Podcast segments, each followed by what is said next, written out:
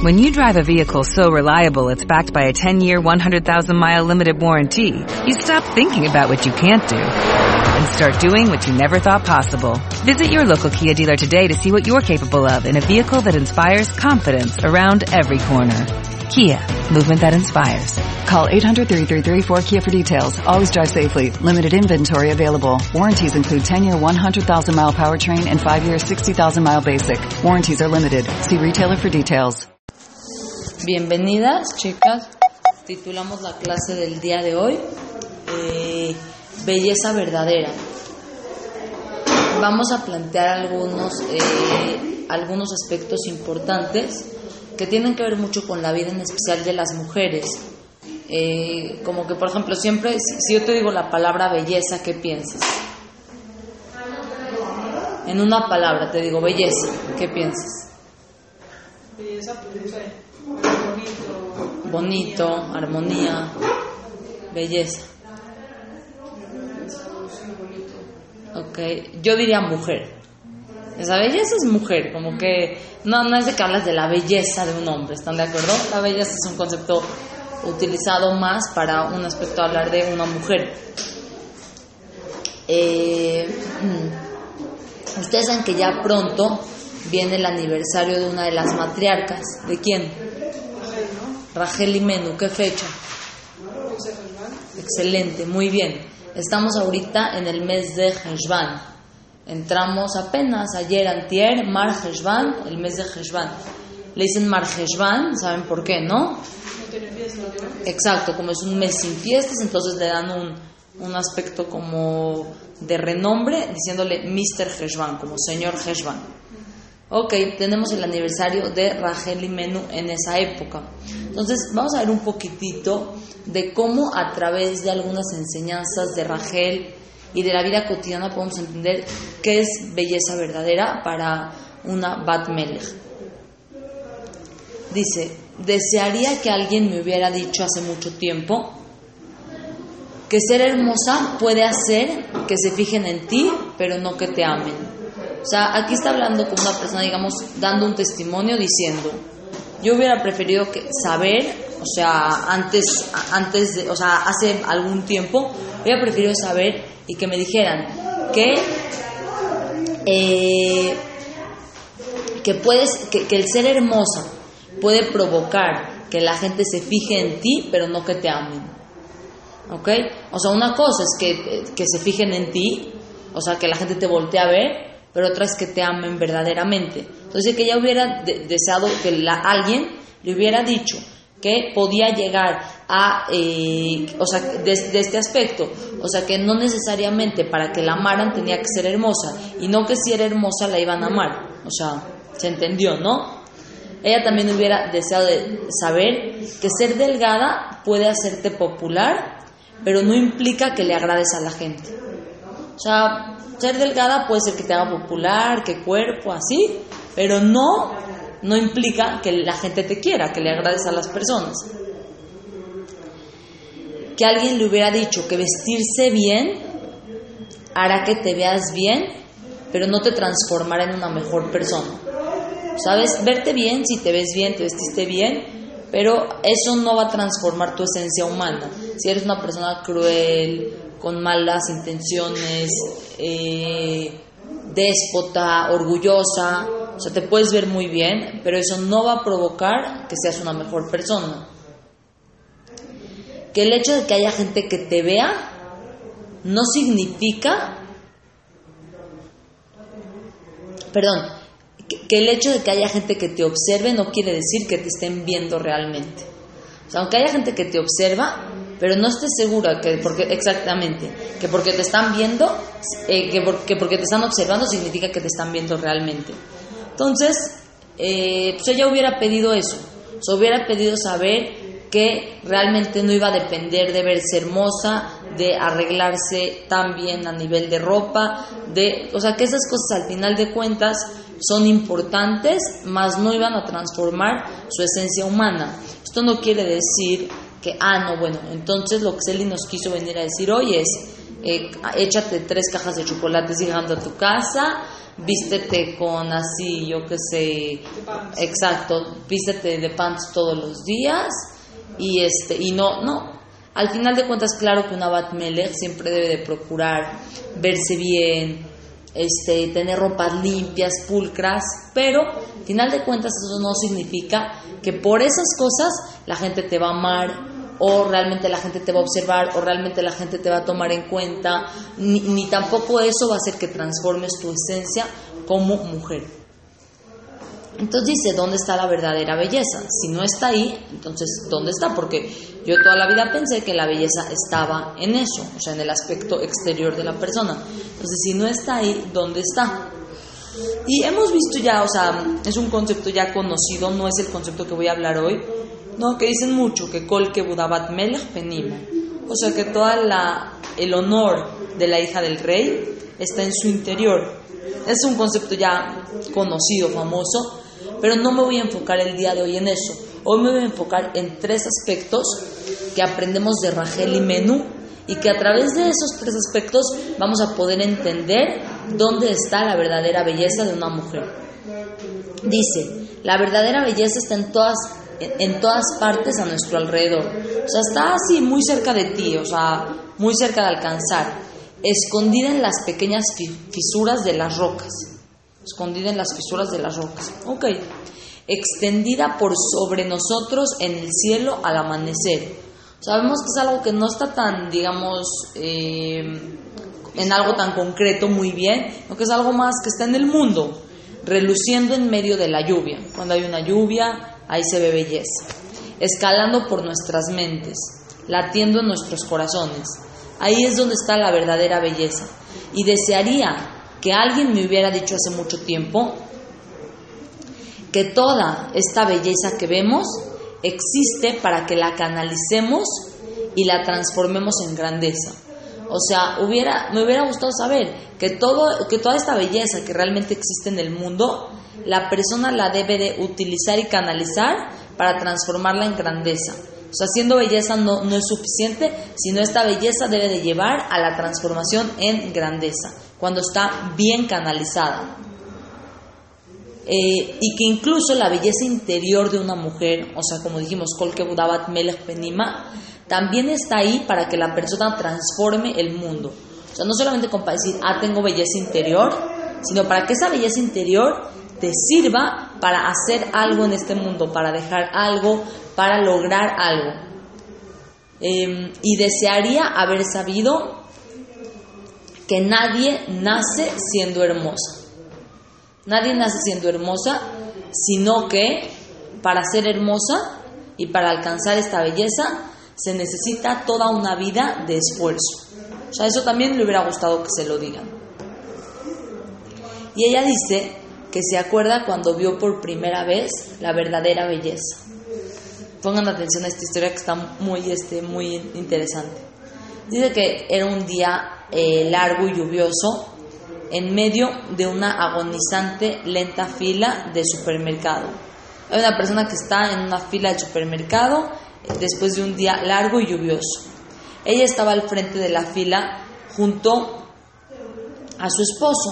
Ella está narrando, la, la, que está diciendo que le hubiera gustado saber qué es belleza realmente, está narrando que ella un día pudo ver lo que era belleza verdadera.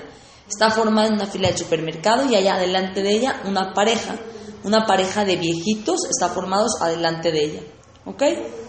Este, dice que vienen llenos con un carro de abarrotes, mil cosas echaron en el carrito, típicos viejitos ahí, van saliendo del súper.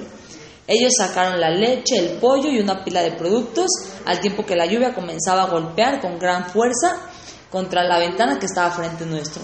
Están parados en la fila del súper, empiezan a sacar sus cosas del carrito y ahí hay una ventana que está diluviando, cayendo una lluvia fuertísima.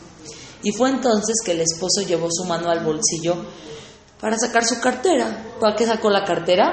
Para pagar. Y miró a su esposa con una me mezcla de pánico y sorpresa inunda inundando sus ojos azules. Olvidé mi billetera, le dice el esposo a la señora después de que llevan llenando el carrito, yo que sé, media hora, olvidó la cartera. Dijo él lo suficientemente fuerte, fuerte para que todas escucháramos. Toda la gente que está en la fila escuchó. La joven cajera lo miró exasperada y exhausta. O sea, como que no pensó que no traía cartera, ya está aquí. Yo miré la cara de la esposa. Ella está diciendo que ahí ella vio lo que era belleza. Dice, yo miré la cara de la esposa esperando ver su rabia, ya el grito. No puede ser, ¿me dejaste tu cartera? ¿Para qué no la trajiste? Pero ella tenía una expresión sumamente serena en la cara. Estaba como si nada hubiera pasado. Eh, como si el cielo no estuviera nublado y tormentoso, como si no hubiera pasado la última hora eligiendo abarrotes que no podía comprar, como si su esposo no la hubiera decepcionado con su olvido. En lugar de eso, ¿qué hizo? Sonrió como si su esposo fuera su mejor amigo y acabara de contarle un chiste genial. O sea, ella como que se quedó muy tranquila, como si no pasó nada. Ella se disculpó con la cajera y con la persona que le seguía en la fila y dijo, supongo que no nos correspondía comprar abarrotes hoy. O sea, creo que hoy no era el día de comprar abarrotes y realmente lo creía. Lo podía ver en sus ojos mientras se dirigía a la salida. Entonces, bueno, así terminó la historia. Total, dice que ahí fue que ella vio lo que era belleza. O sea, dijo, antes no lo conocía, no, no lo vi en que mis, mis ropas estuvieran muy agradables, no lo encontré en que la gente me voltee a ver, porque no, o sea, no significa que me observen, no significa que me estén viendo. Eh, me di cuenta que no estaba ahí y en que ahí ella pudo ver lo que era belleza de esta pareja que está en el supermercado y que ella entendió que a su esposo se le había olvidado la cartera en lugar de pegarle gritos, se quedó tranquila. O sea, ¿cuántas veces, Hashem, ustedes futuras mujeres, ¿no? Que van a formar hogares, sus casas, actualmente pues uno puede decir, no, ya, sí, o sea, obviamente yo me voy a controlar, o sea, yo no soy, yo soy una persona tranquila, ¿no? Pero realmente, realmente, eh, se los digo por experiencia, conforme la persona se casa, em, te descubres mucho a ti misma, cosas que tú misma decías, ah, yo soy así, yo no sabía que yo era así, yo no, no, no, muchos, muchos aspectos de ti los vas descubriendo, no porque te transformes ni porque seas una mala persona, sino porque sale mucho lo que es tu verdadera esencia. Por eso es que el día del Brit Milá, cuando le dicen al niño, eh, la Torah, la Jupá, Ulmasim Tobim, dice la Torah y luego a la Jupá y luego a los buenos actos. No debería decir a la Torah, a los buenos actos, luego a la Jupá. ¿Por qué aparece primero a la, a la Torah, a los buenos actos y luego a la Jupá? Porque real, eh, perdón, ¿por qué aparece eh, la Torah, eh, a la Jupá y a los Masim Tobim? ¿Ustedes hoy en día ya están casadas? ¿Y hacen buenos actos en su vida? Claro, ¿no? No hacen un GS. completa, igual y eso, o sea, el hecho de poder hacer buenos actos con tu Neshama completa, o sea, como tener tu esencia completada por la otra parte que te falta. Ok, estoy de acuerdo, Raquel. Eh, pero no importa que todavía no tengas, por decirlo así, eh, tu Neshama completa, porque bien es sabido que recibimos una parte cuando nacemos, otra parte en el Bat Mitzvah y que se completa el día de la Jupá, eso es cierto, pero por eso ya no puedes ser buenas acciones. hoy en día tú no invitas a una amiga a una clase de Torah, no haces un Igual no se cuentan como, o sea, como completas, igual en el Shamaim tus buenas acciones se cuentan como mitzvot, y ah. como parte de la Torah y se cuentan como, o sea, como cosas que estás haciendo. Sí, ya, ya te entendí. O sea, como que no aparecen ya como buenas acciones como tal, sino como un plus, no todavía como, como tal, como una buena. Es como si yo hago ahorita una tarea de maestría, pues no estoy completa y no tengo ese conocimiento, sino que puedo hacer algo y puedo intentarlo, más no, o sea, no es igual. No es que ya. Ok, ¿a ti, Michelle, qué se te ocurre? Pero me voy a para que me están un poquito encima No sé por qué digo, y no hace frío. ¿Tú qué opinas, Michelle? A lo mejor cuando uno sí está casado vale más, ¿no? También como está diciendo. Pero como que es día a día, uno está con su contrario, con su complemento. Ajá. Mejor por ahí cada día tienes más buenos actos para ti, para él, para Claro, claro. Sí, o sea, en sí la verdad que, o sea, tanto una respuesta como la otra, la verdad que las dos son correctas, o sea, realmente como que puedes verlo desde esa perspectiva. Y por otro lado, tenemos la parte de que realmente quieres medir qué tan buena persona eres, no te puedes dar cuenta hasta que no te casas, porque ¿qué pasa? Hoy en día, ustedes, por ejemplo, en la calle, claro, y en la calle tú quieres quedar bien. Si tú, por ejemplo, vas con tu amiga, echas un café, ya quedas increíble con ella, te quiero, ya, o sea, ya. Pero no es todo el día, no es este, que hay, o sea, no, no tienes los roces que llegas a tener con tu pareja. Entonces, claro que puedes hacer buenas acciones, nadie dice que no. Pero realmente, realmente, para que ya entren a ser más Simtobim, tiene que ser ahí en esa parte donde de repente te vas a molestar, de repente te vas a rozar, de repente, ay, no puede ser, se te olvidó, así, en esas cositas. Entonces, realmente, hasta que la persona se casa, como que quiere quedar bien con todo el mundo, en la calle y así. Ya en su casa con sus papás, como que ya son de confianza mis papás, no te preocupa tanto. Pero la esencia de tus Maasim Tobim, ¿dónde se va a ver? En tu casa, con tu esposo y con tus hijos. Ahí realmente vas a poder llegar a concretar esta parte. Entonces, a partir de esto vamos a aprender tres lecciones importantes que nos deja Rachel y Menú para entender dónde está la belleza, siendo que estamos muy cerca de su aniversario. Y justo ella nos va a enseñar cómo podemos sacar esas fortalezas que tenemos en nuestro interior y ponerlas en práctica para el mundo. Y lo vamos a ver con tres lecciones de su vida que a ella le ocurrieron y con esas vamos a poder entender cómo las podemos nosotras ubicar en nuestra vida. Primera, la belleza de la bondad. Rachel y Menú, esta es la primera. La legendaria bondad de Rachel, ¿cuándo se vio? ¿Cuándo qué hizo? Muy bien, los simaní a su hermana Lea.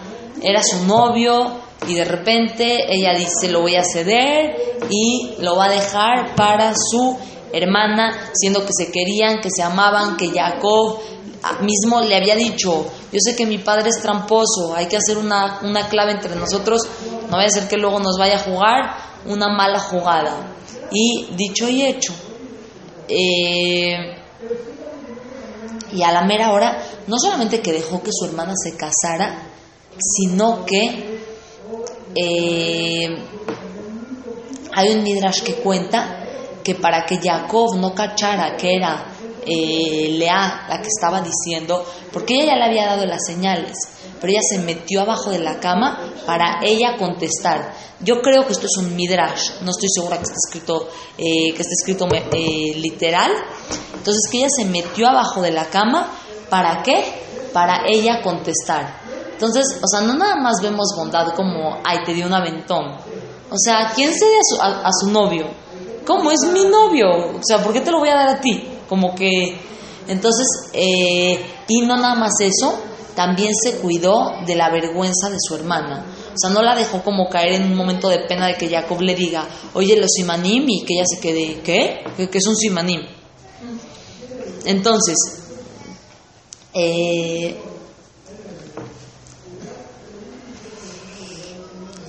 entonces, de aquí podemos aprender algo sobre la belleza.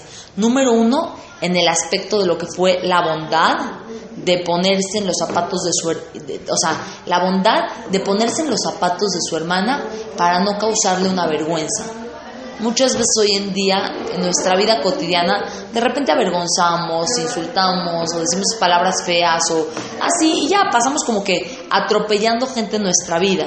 ¿Y qué vemos aquí de la belleza de Rachel?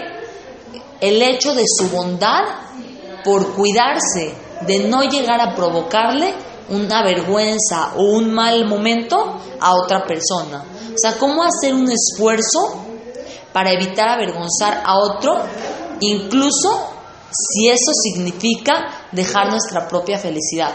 O sea, a pesar de que eso me va a costar a mí, ¿están de acuerdo que a Rachel le estaba costando? No era gratis lo que ella está haciendo. O sea, ella dijo, prefiero yo ceder mi felicidad antes de avergonzar a mi hermana. Entonces no nada más era como un acto de no avergonzar, sino no avergonzar a pesar de que eso le llevara a ella a perder, a, a perder su felicidad o su comodidad. extremo, ¿no? Eso sí es como... No, eso es, es- no, eso es algo de veras, o sea, no, no, o sea, no tiene comprensión, es como que dicen, ¿no? O sea, que le llegaban las flores a su casa y de repente la tarjetita y el papá le ponía lea, o sea, como que, o sea, de- realmente es difícil comprenderlo. La Torah es toda una novela. Así es, para aprender para nuestras vidas. Y aquí tenemos la frase de un poeta que dice, nunca es demasiado pronto para un acto de bondad, ya que nunca sabes cuándo será demasiado tarde.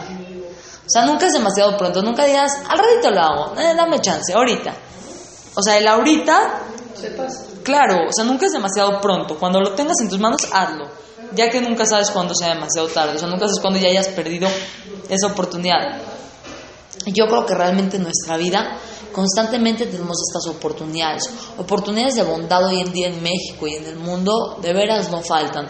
Si es Cana de Teilim, si es Gesed, si es Yarla Kalam, eh, frutas y verduras, despensas. O sea, dan de algo que no nos falta hoy en día en donde ayudar.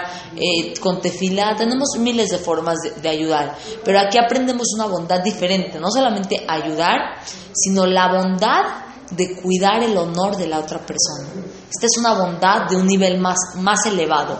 Una cosa es cuidar los bienes de la otra persona, ayudarte a que tengas dinero, a que puedas comprar un vestido, a que te puedas este, estar contenta el día de tu boda. Y otra es cuida- la bondad de cuidar el honor del otro. ¿Cuál fue esta grandeza de Rachel? Esta bondad y este buen corazón de cuidar el honor de su hermana, cuidándola que no pase un momento de ofensa y un insulto o un mal momento. Y eso es lo que podemos ver en este aspecto. O sea, un aspecto de la belleza verdadera lo podemos ver acá. Y lo retomamos con el ejemplo de la señora del súper. ¿Qué podía haber hecho la señora del súper? Empezarle a gritar, ay, no puede ser, y que todos, en la, todos los que estaban atrás en la fila se dieran cuenta, y la cajera, que ella como le dijo al esposo que es un tonto, que no se fija, que no puede ser. En lugar de eso, ella cuidó el honor de su esposo, cuidó su propio honor, porque es muy importante que lo sepan. Cuando tú cuidas el cabot de tu esposo, también te estás cuidando el tuyo propio. ¿Por qué? Porque dicen que la gente trata al esposo dependiendo como su mujer lo trate. Si la mujer lo trata como trapo, la gente lo trata como trapo. Si la mujer lo trata con cabot, con, oye, que, que, te, que te ayudo, en, así, ¿a ti también ya te dio frío? Y acabo de salir de la rica, entonces come la peluche. Sí, yo también me estaba sintiendo, pero ya dije, está difícil. Yo creo que si quieres tienes que subir a, la, a una silla. No, pero no. no tiene de dónde agarrarla. Sí, no hay dónde jalarla, está difícil. Perdón, no quería. No, no, no, tranquila. Me hiciste un gesto porque yo también me estoy... Sí, sí, como que me estaba hasta doliendo la espalda, no sé ni por qué. Está difícil. Yo alguna vez he tratado, pero como que le tienes que meter un poquito la mano por abajo y no la vas a poder cerrar todo.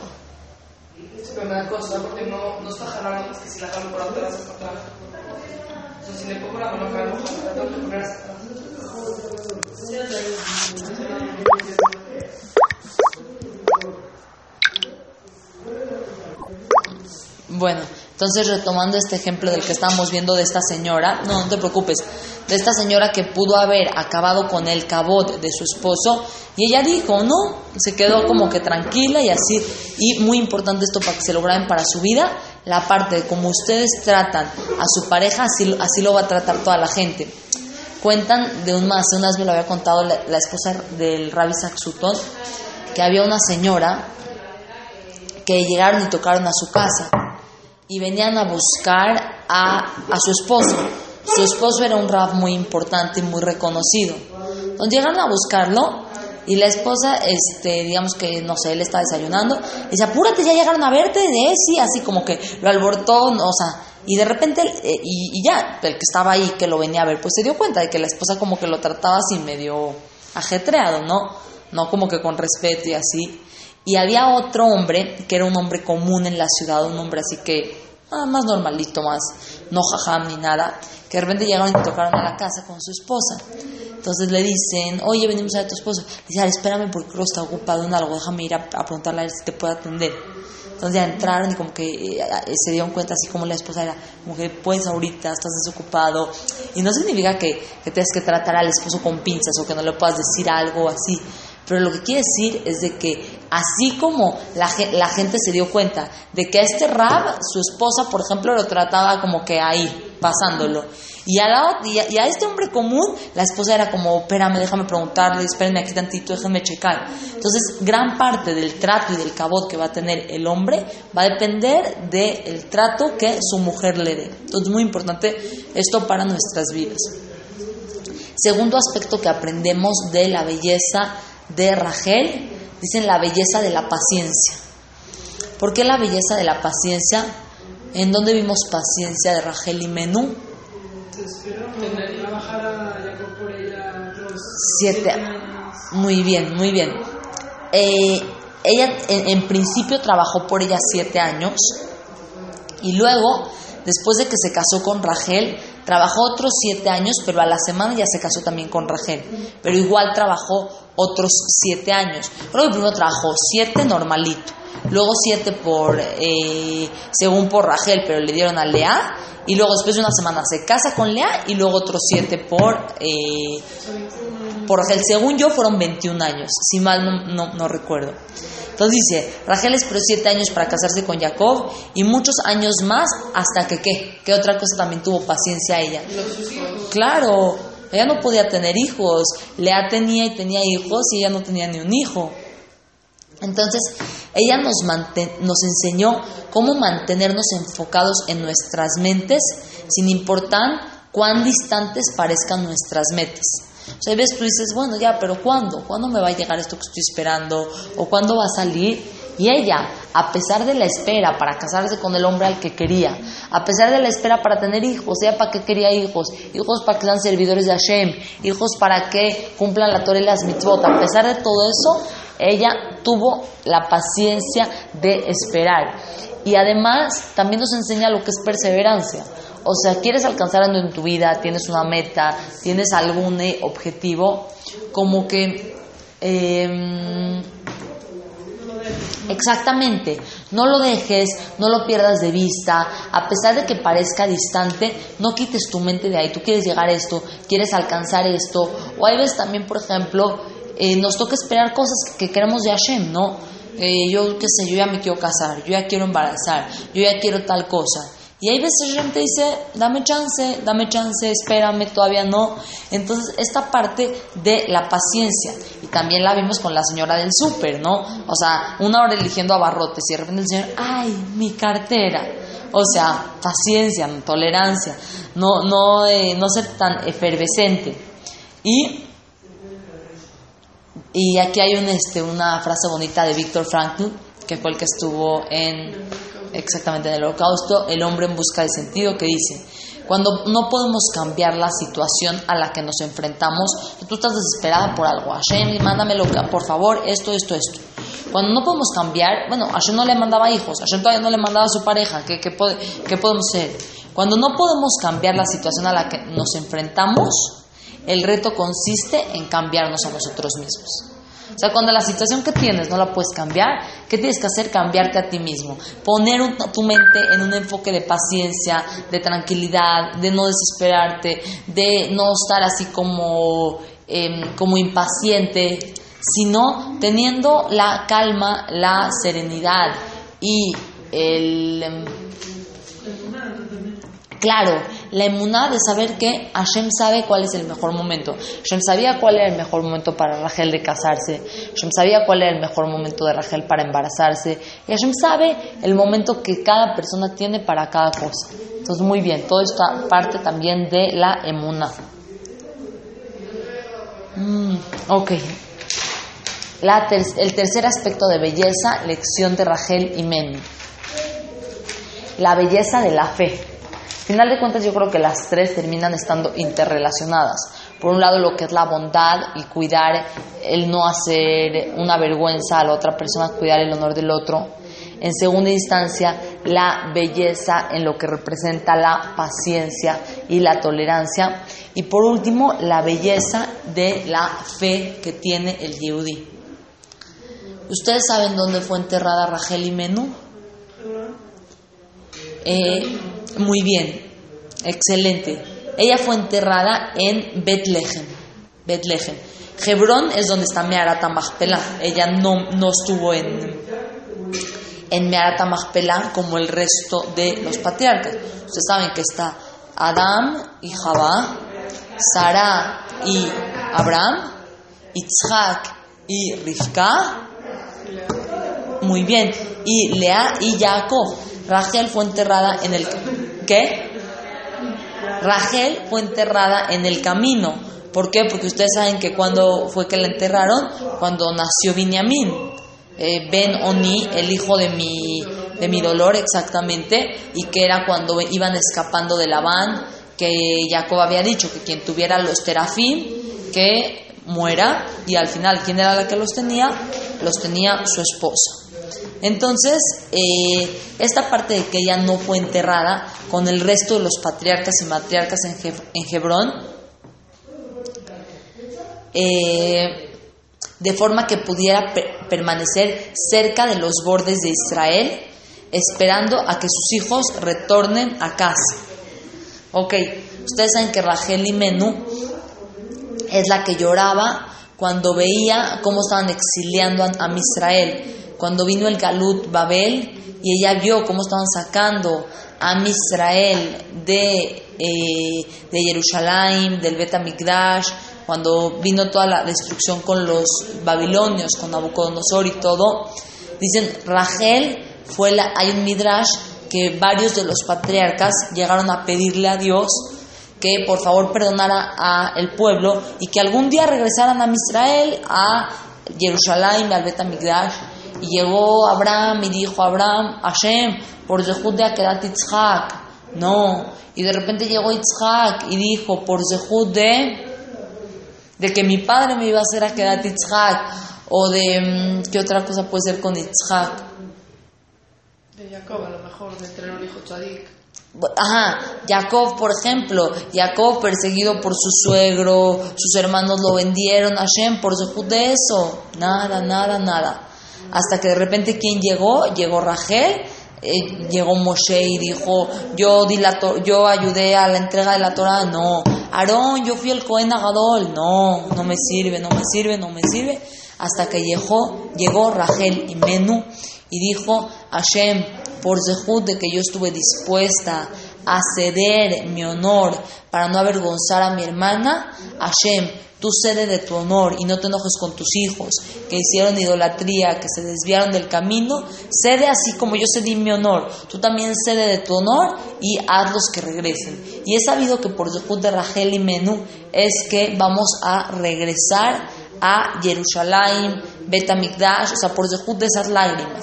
Entonces dice, Rachel y Menú llora por todos nosotros cuando estamos lejos de quienes ansiamos ser. Pero dicen que sus lágrimas no son lágrimas de desesperanza. O sea, cuando ella ve que una persona está lejos de lo que quiere ser, de lo que quiere alcanzar, dice que ella, ya, e, ella llora, pero dice que no son lágrimas de desesperanza, sino que son de fe. Fe en que ella confía en sus hijos, en que van a... Eh, exactamente, la fe y la esencia de las plegarias de una madre. Exactamente. Michelle, así como una madre dice, eh, mi hijo ha de, regresar, mi hijo ha de corregir su camino. O una madre nunca como que quita las esperanzas en sus hijos, siempre dice, van a salir, van a llegar, van a alcanzar. Igualmente, dice, ella jamás, ella jamás quita la, la esperanza en sus tefilot de decir, ay Hashem, a pesar de que se equivocaron, a pesar de que no son quienes quieren ser, a pesar de que son idolatría y que se equivocaron, a pesar de todo eso, yo tengo fe en mis hijos, yo tengo fe en que van a regresar y van a retornar, así como una madre confía en sus hijos, Rachel confía en Israel que van a retomar el camino de Hashem. Y sabe que al final de cuentas habrá una teshuva por parte de sus hijos.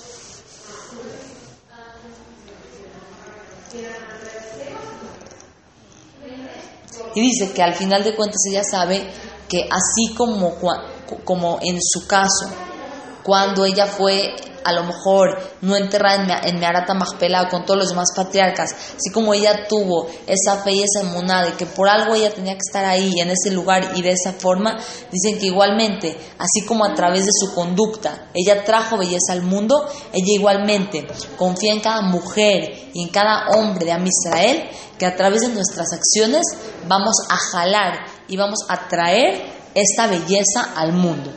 Entonces, termina diciendo esta jovencita que, que, empezó hablando, ¿no? De que ella realmente pues no sabía lo que era la belleza, o sea, yo pensé que el ser delgada, el vestirme bien, el que la gente me, me observara, yo pensé que con eso bastaba, pero me di cuenta que no, hasta que tuvo este caso particular del súper en el que vio a esta mujer que tuvo el cuidado de no avergonzar a su esposo, que tuvo el cuidado de no ser intolerante, impaciente con su esposo y que tuvo la fe de decir, hoy no me tocaba comprar mis abarrotes.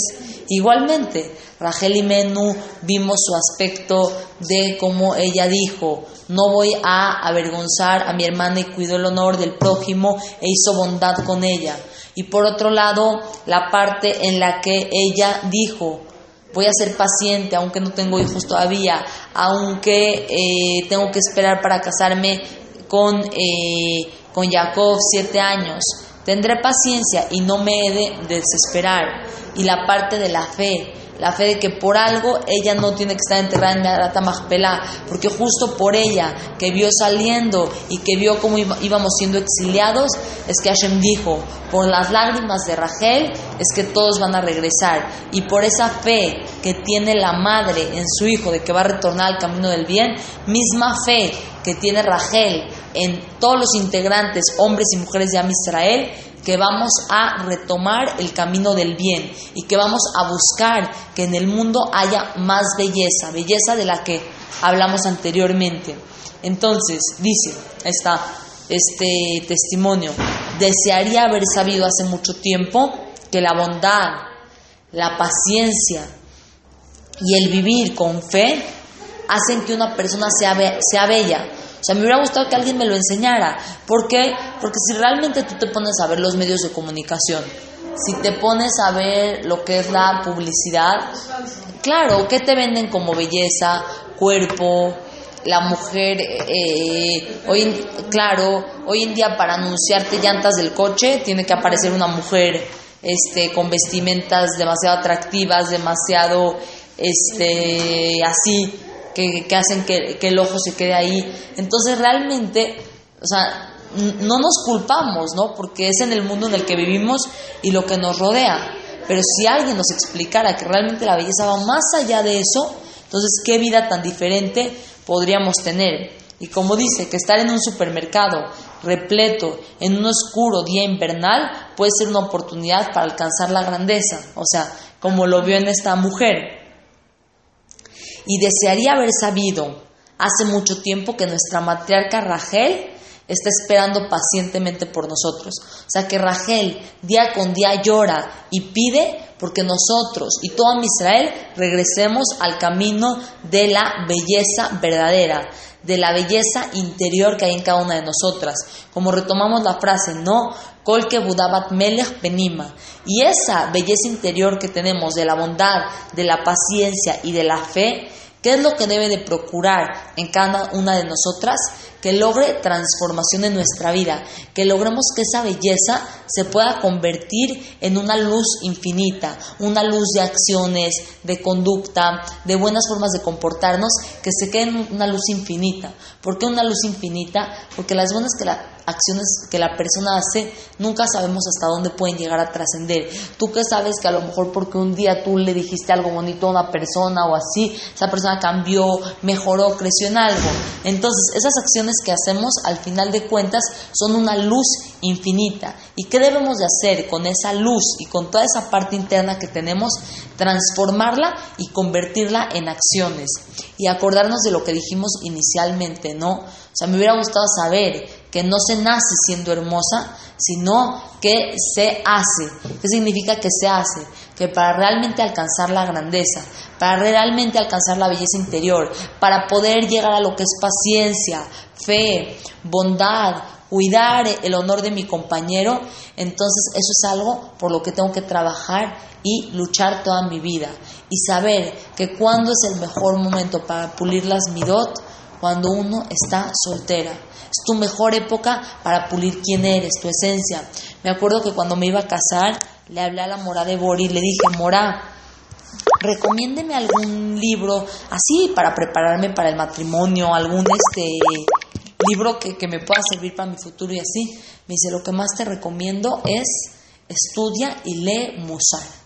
Musar. Yo le dije, no, a algo de... Me dijo, musar. Mientras más cultives tu esencia, tus cualidades y pulas tu interior, mejor lo vas a poder canalizar y poner el día de mañana con una familia, en un hogar, con tu pareja y con, todo, y con todos los seres que te rodean.